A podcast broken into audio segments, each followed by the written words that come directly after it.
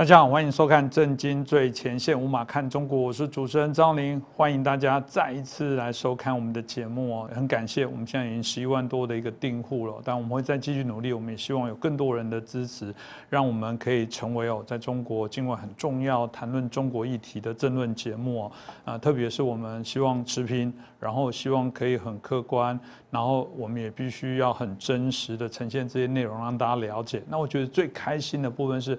啊，有许多不只是台湾，还有许多海外的华人关心中国啊未来的发展，常常都会留言给我们，给我们许多的一些建议哦。那这些朋友呢，我们过往也都会汇整起来，然后找一些我们认为也是大家共同的一些想法的一些题目，特别啊，透过这样的一些分享，都有一些很好的效果。特别就是邀请到的是啊，明居正老师的一些分享，给我们这些内容有很多的一些啊建议，然后跟啊我们提问的问题哦，给了很多的一些。解析啊，我想这对我们来讲是非常重要，所以，我们今天哦，主要的题目，我们就来做我们有关我们线上我们的观众朋友的留言哦啊的一个啊回答。我们希望可以啊，透过明居正老师哦，那可以带领大家针对这些问题哦，好好来做一些解析。所以，我们是不是欢迎我们啊，透视中国的高级研究员，也是我们台大的荣誉教授，我们明居正老师。主持人好，各位朋友们，大家好。是老师哦，之前再次哦，在节目当中又愿意帮朋友来做一些解析哦。呃，我们之前有几集哦，老师的点阅率哇，已经呃就是已经六七十万了。显然，抱歉，只能挑选部分的这些啊网络上的朋友的啊留言哦。不过这些留言我们刚刚讲有代表性，或者是可能许多人都有共同的一些问题哦。我想透过老师的带领，可以让大家好好来做一下解析哦。那第一个题目哦，我觉得这个部分题目也很有趣。他问老师说：“请老师哦，多说国家。”进步的定义啦，因为当各国的一些进步程度，到底什么叫做进步国家，什么叫文明国家？到底，因为毕竟一个国家有非常多的一个面向，就像你讲一个好人跟坏人，到底好什么坏什么？他问了一个很关键的问题，是说，但如果说我今天安于在整个只要守规矩，我还是可以在整个共产主义底下过得非常的好啊。这老师要不要分享一下？好，那这话其实说起来是一个很大的题目啊，也就是说。我们怎么样评量在一个时代上面国家进步还是不进步？嗯，啊，我长话短说，因为这是我在上课的时候讲了一个非常大的一个主题。是，简单说就是当今的我们眼前看到社会呢是一个工业社会，那工业社会来自于什么呢？来自于两百多年前的工业革命。是，工业革命把几千年的人类的传统的农业社会转变成了一个工商社会。用大陆话来讲，叫做这个经济生产方式改变，那上层建筑必须改变。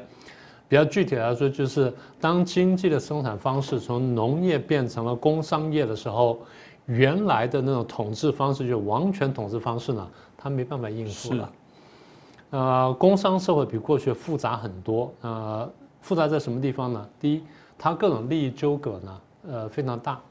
第二就是我讲，我经常举个最简单的例子，就是任何时候你问任何国家，问他说你现在是你的这个外汇比例啊，嗯，你是这个你的这个币值是升值好还是贬值好？嗯，你一问的时候他一定有两个意见，是啊，出口就是说啊贬值好，然后那个进口就说升值好，嗯，简单说就是这样的话，我们就可以买的呃可以出多出口一点啦，或者然后买这件东西便宜点什么等等。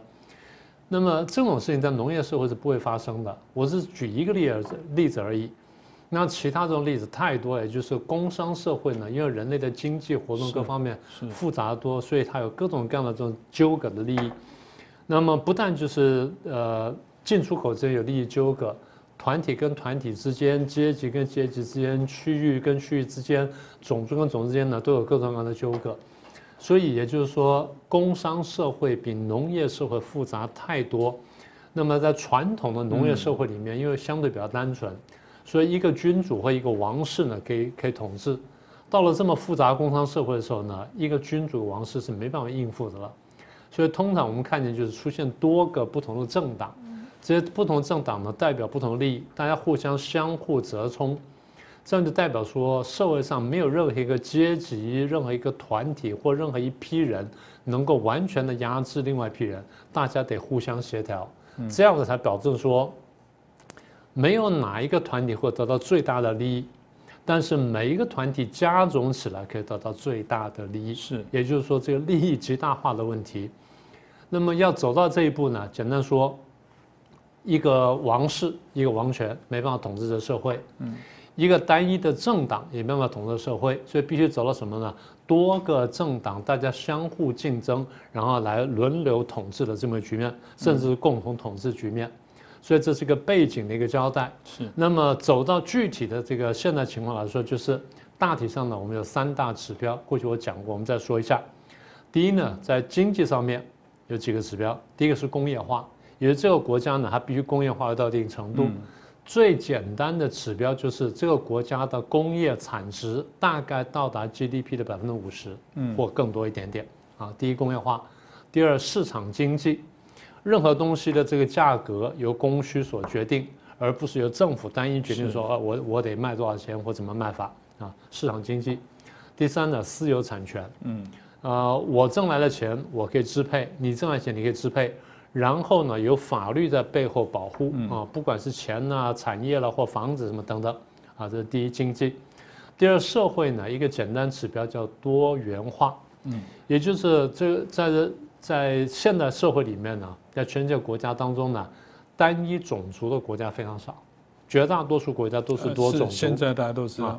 那台湾你说有这个呃有汉人呐，然后有这个闽南呐，然后有有这个外省啦，然后有什么客家啦，有原住民了什么的，然后原住民分了多少族群等等？所以有族群的差异，然后有语言的差异。嗯。我刚刚讲了有阶级的差异，还有各种各样团体的差异。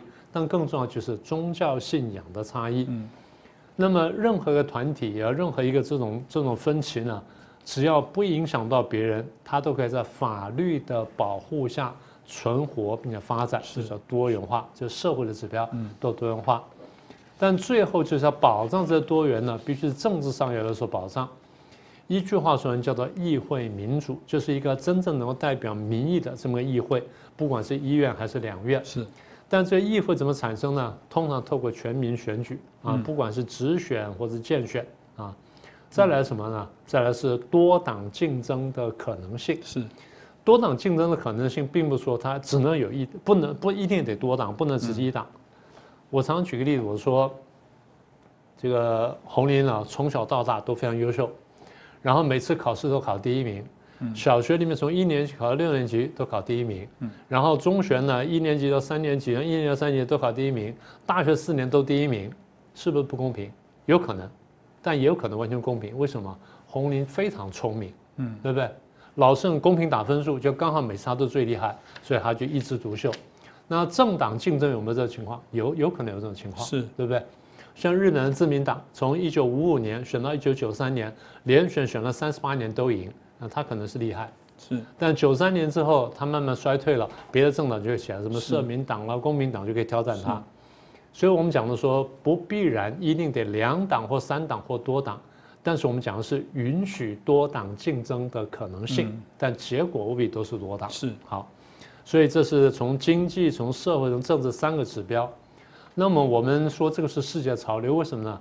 工业革命带来了这么复杂的环境，然后最后在经济社会政治三大的领域，我们看见这种变化，嗯，这个叫做世界潮流，嗯，所以这样的大家反回头就明白一点了，为什么我们讲说中共的一党专政是违背世界潮流的呢？简单说，它没办法适应这么复杂的工业社会，它等于是要压制一些人，甚至压制相当多的人，然后才能使得一部分人享受到好处。那么在中国大陆也好，或者其他的这个共产社会，我们过去看到什么呢？我们看到有一片一枝独秀，什么一枝独秀呢？嗯，大家看说官员一枝独秀，不是，党员一枝独秀。换句话说，他靠着培养党员这么一个特权阶层，压制了所有其他的人跟其他的可能性，而造就这批人。简单说，他打打造了新的阶级出来。这个在中国大陆现在你感觉不到，因为现在经济生活看起来还可以。等到再过一段时间，经济生活不那么理想，或者说经济生活更好的时候呢，大家反而感觉到了。大家看，从一九八九到九零到九一，苏联跟东欧十个共产政权瓦解，就很清楚说明一点：也就是一党专政，完全违背世界潮流，不可能要存活下去。是，我觉得老师的部分，每次我还蛮喜欢。如果有这几个指标来讲，我觉得老师刚刚提到真的是当头棒喝哦。当另外有网友提问，在美中战争与台湾这一集当中哦，老师有谈到血缘跟价值哦，一旦产生冲突的时候，记得要以价值作为一个重要的一个选择。当然，他觉得。嗯，好像讲不完整或者不过瘾，老师能不能趁这个机会哦，再说得更清楚？尤其是在中国现在民族主义的大旗之下，一定怎么怎么可以这时候是放弃自己的同胞呢？老师到底的概念是什么？好，那刚才我们讲说世界潮流嘛，对不对？嗯。所以如果世界潮流的话，就是说顺之者昌，逆之者亡。嗯。就任何国家、任何民族不照着这潮流走呢，最后要被淘汰。是。那我们举几个例子，一个是美国的革命，嗯，美国是一七七六年革命的，大家都很清楚，美国跟英国同文同种。简单说，美国原来是英国在美洲的殖民地。那为什么一七七六年要革命呢？那么简单的说，就是经过了大概一两百年的演进之后，其实美国社会比英国社会要进步。嗯，为什么？美国是一个移民的一个社会。是一个各种种族、各种宗教，然后各种背景、各种不同人呢，到那边去寻求一个新的生活。他们或者在欧洲大陆上面，因为经济的贫困，因为农业的这个凋敝，没有生活。而更主要因素就是大家都忘记了，因为宗教压迫。是不同的宗教去压迫别的宗教，大的教派压迫小的教派，大的教大的这个宗教压迫小的宗教，所以这人没办法生活，就逃到新天地来。是。逃到新天地来，大家都是一个移民的社会，谁也不比谁大，谁也不比谁强，所以大家基本公平，慢慢创立了这么一个互相容忍，然后可以公平竞争的社会。所以这么一来呢，经过一百多年，美国社会的价值观呢，它的进步程度超过英国。英国当时还是比较保守的。大家不要忘记哦，美国跟英国这时候血缘大体是相同的，但价值观已经很不一样了。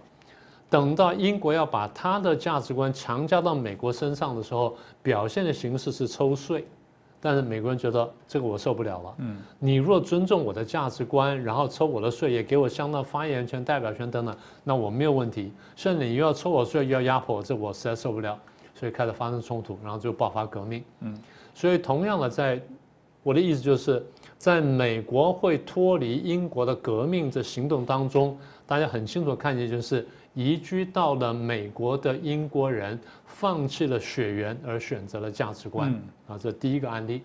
第二案例是我常举的纳粹，纳粹统治德国的时候，看起来德国非常强大。是。然后第一呢，这个并吞了奥地利，然后第二呢，又向外扩张，打下了大半个欧洲，然后这个好像看起来要称霸世界，然后要去打苏打苏联。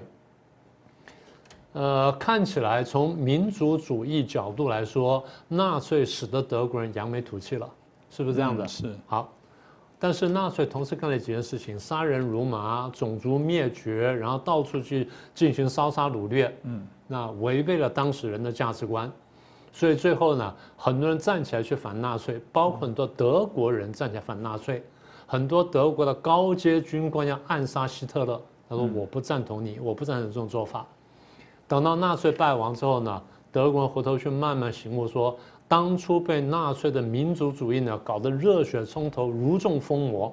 现在我慢慢醒悟过来了。嗯，到了二战结束大概一二十年，德国人慢慢从这个当中这个清醒过来，所以后来忏悔。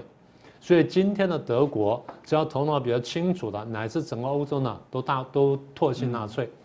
今天谁敢讲说我取个小小孩的名字，取个叫阿多夫阿多？Adolf 的，也就是希特勒的这个这个小名的，没人敢取的名字。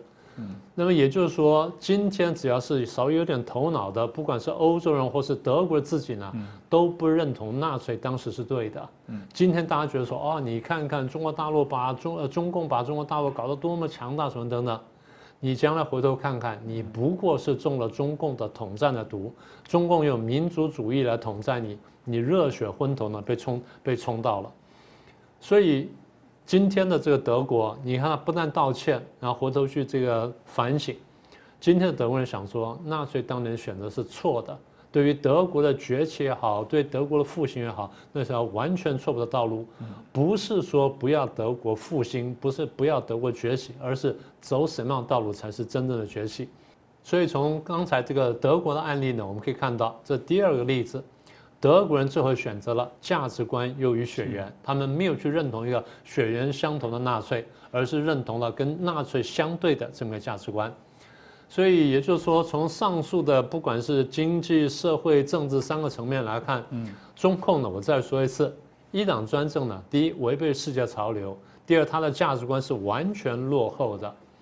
那如果说我们刚才论述，其实我们刚才也也看得出来，今天联合国用来评量世界各国进步的所谓人类进步指标，嗯，大体就是我们刚才三个东西。是，当它分得更细。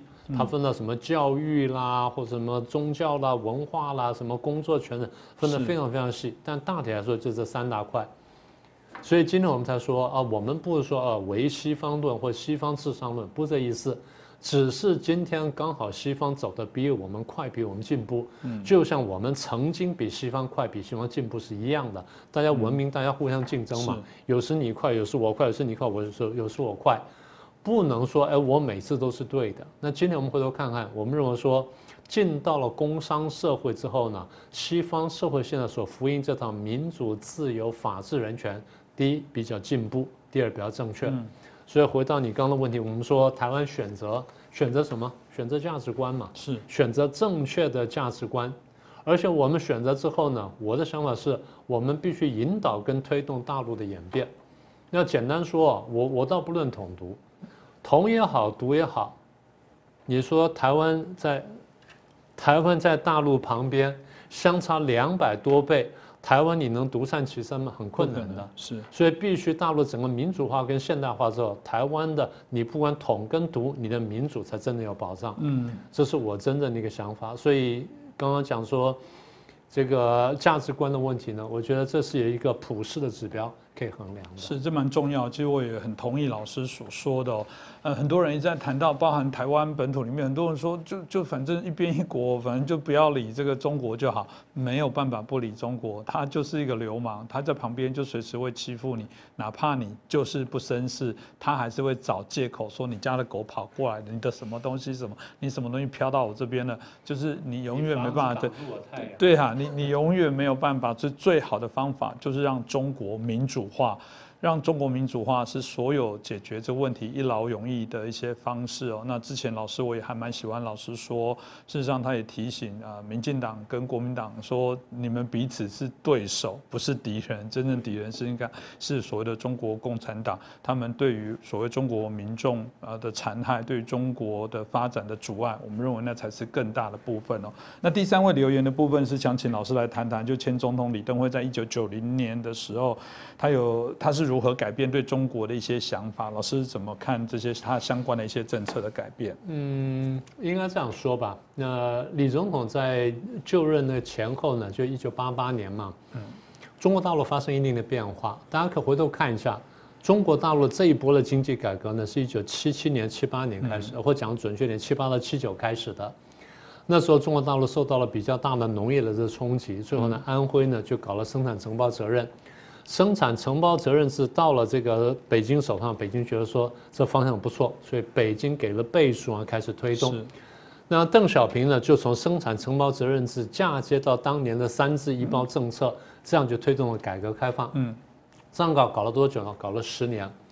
十年下来呢，它的方向呢大体是正确的，就是农业上开放了，然后工商慢慢开始开放了，然后政治上对经济的约束呢也开始放手了。所以，一九八零年代，大概差不多八三、八四、八五、八六那几年呢，中国大陆变化非常快。嗯，不但经济变化，社会上也相对比较活泼、比较开放，所以大家对于中国大陆的民主化是有期望的。嗯，那时候是八零年代的中期左右。是，等到流风所及呢，我们前面提到，一九八九、九零、九一三年之内呢，有苏联这十个共产政权瓦解，什么波兰、匈牙利、捷克一直到蒙古。好。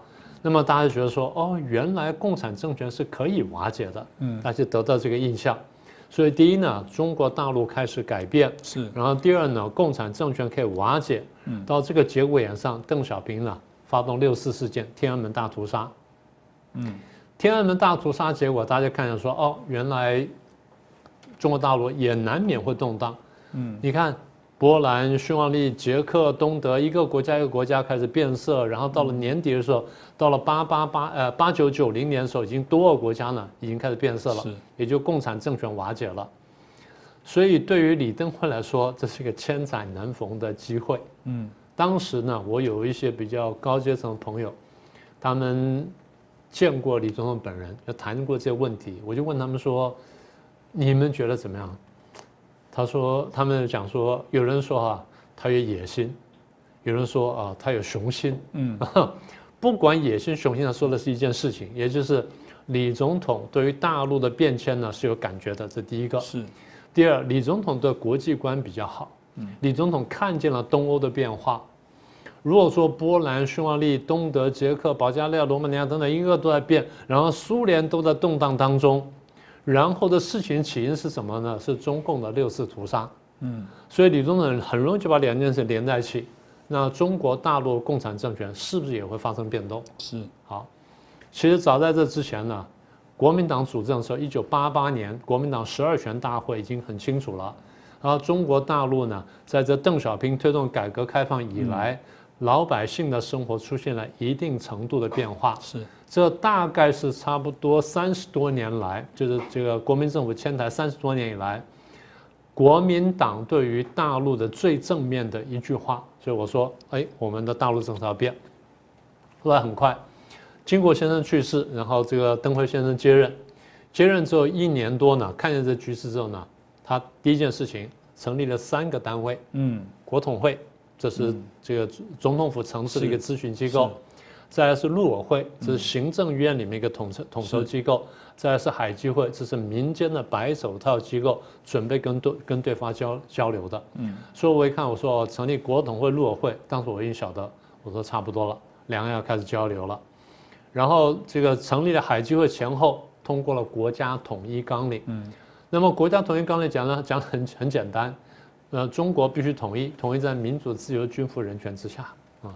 不管今天大家赞不赞成统一，但是刚才讲这个价值观本身是不错的，重点是价值观是不错的。好了，等到这个国统纲领通过之后呢，下一件事情，重要事情是什么？孤汪会谈。所以，一九九三年四月份，这个辜政府跟汪道涵在新加坡会面，一边是海基会，一边是海协会，全世界标题是什么？台湾海峡两岸破冰。嗯。啊，三十八年来第一次破冰了，这是很大的突破。两个民间团体接触，全世界视为两岸的破冰。简单说，李总统背后有个战略目标，我希望能够推动大陆的和平演变，因为东欧各国都开始变化，是我们希望中国大陆也发生变化。所以你说他是野心也好，你说雄心也好，他的确在想这个事儿，而他正在做这个事儿。是。那那个时候是差不多，刚刚讲说一九八九九零到九一嘛。那刚才讲的孤汪会谈是一九九三年。嗯。那后来为什么整件事情急转直下，好像有点不了了之呢？其实不是。我常常讲，我说两岸关系啊，不是只存在两岸当中，影响两岸关系很多事情啊，常常是在大国之间的互动。是。但是呢，两岸关系又不是大国互动的全部，大国互动题目呢可能千百个，两岸关系只是其中一个。这次非常奇怪的，就是影响两岸继续破冰的事情发生在几千公里之外，发生在伊拉克。这事情讲讲奇怪。伊拉克是一个中东地区很强的国家，当时是海山同治，然后穷兵黩武，建设了各种各样的武器啦，军队变得非常强大，所以威胁到周边的国家，大家都很担心。最让大家担心的什么呢？他开始建造核子武器。啊，当然最早从核能开始，他从核子反应炉开始做。是，法国、德国一些领先的国家呢，开始这个大的公司呢投标去这个帮伊拉克去建那个核子反应炉。有了核子反应炉之后呢，你如果再努力的话，往下就可以做核子武器。这中间当然很多步骤了，但简单来说就是它已经一步步往那边走。嗯，所以当伊拉克的这个伊拉克是一个很很富有的国家。伊拉克是国际上石油大概是第四大产油国，然后这个钱非常多。伊拉克的面积也不算太小，伊拉克的面积大概有个差不多不到二十个，十来个台湾那么大，所以也算是很大的国家。当然，比起这个伊朗来说，比起沙特来说，可能面积小点，但它的实力很强。所以当他把这么雄厚的石油钱拿来建军的时候呢，他那个效果呢就很惊人。好，那么他越来越强大的时候呢，旁边国家不太敢惹他。等到八九九零九一，我刚刚讲了，东欧跟苏联发生这么多变化的时候呢，世界各国注意呢都转到那边去看，说啊，共产世界会怎么变化？伊拉克当时认为说，那没有人会看我们了，那我来做点事情。所以伊拉克领袖叫海山，大家应该还记得。嗯，海山在一九八九零年八月二号的大清早，在大他以为大家没有注意情况下，一眨眼把旁边的小国家科威特打掉了。科威特是个很小的国家，伊拉克一直说科威特是伊拉克的第十九省，科威特从来不承认。科威特说我是个独立的国家，双方已经争执很多年。然后在这时候，突然在海山一下把科威特灭掉。他打多久呢？大概三个小时，好快，三个小时打完了。是，啊，打完之后科威特灭亡了，海山呢志得意满说啊，这下我变得很强大了。国际社会想说，哎，我们还在这里，你这样就破坏国际秩序，而且科威特也产石油，你海山那边科伊拉克已经产石油，把科威特再拿下的话，你要慢慢开始垄垄断国际油权的了。你慢慢向那边走，那我若这下不教训你的话，那绝对不行。嗯，所以一九九一年第二年一月十七号，沙漠风暴行动开始。简单说，联合国通一个通过一个决议，然后让这个就是说，让这个伊拉克退兵，恢复科威特秩序。如果你不退兵的话，那么我们叫制裁你。是海山不听，最后联合国授权说，那美国你组建联军去打这个打伊拉克，嗯，就就组建联军了。那么美国当时是老布希总统，老布希人个性比较谨慎，既然要出兵啊，要去打伊拉克呢，我不需要联合国的授权，必须联合国投票同同意，所以必须联合国的安理会投票同意，所以安理会要投票的话，那中共就不能投否决票，也不能投反对票，所以为了这件事情，呃，布希呢就派了密使去见邓小平说，那这样子。我解除一九八九年六四事件屠六四屠杀以后，我对你的制裁，联合国里面你不要反对我。嗯，双方有个秘密的协议，所以这么一来呢，就打破了。那么也就是说，美国取消了对中共的制裁，中共在联合国里面不反对美国，美国出兵打了伊拉克，恢复了国际秩序。所以当美国修改了这个对中共的政策，美国不再制裁中共的时候。就比如说，美国这个大国对中共的政策出现了大的翻转，他现在不去想去推翻中共了。李总统看到之后立刻后退，所以前面非常努力、非常激进的大陆政策，这时候开始转为保守。嗯，所以慢慢才有什么我们叫做什么。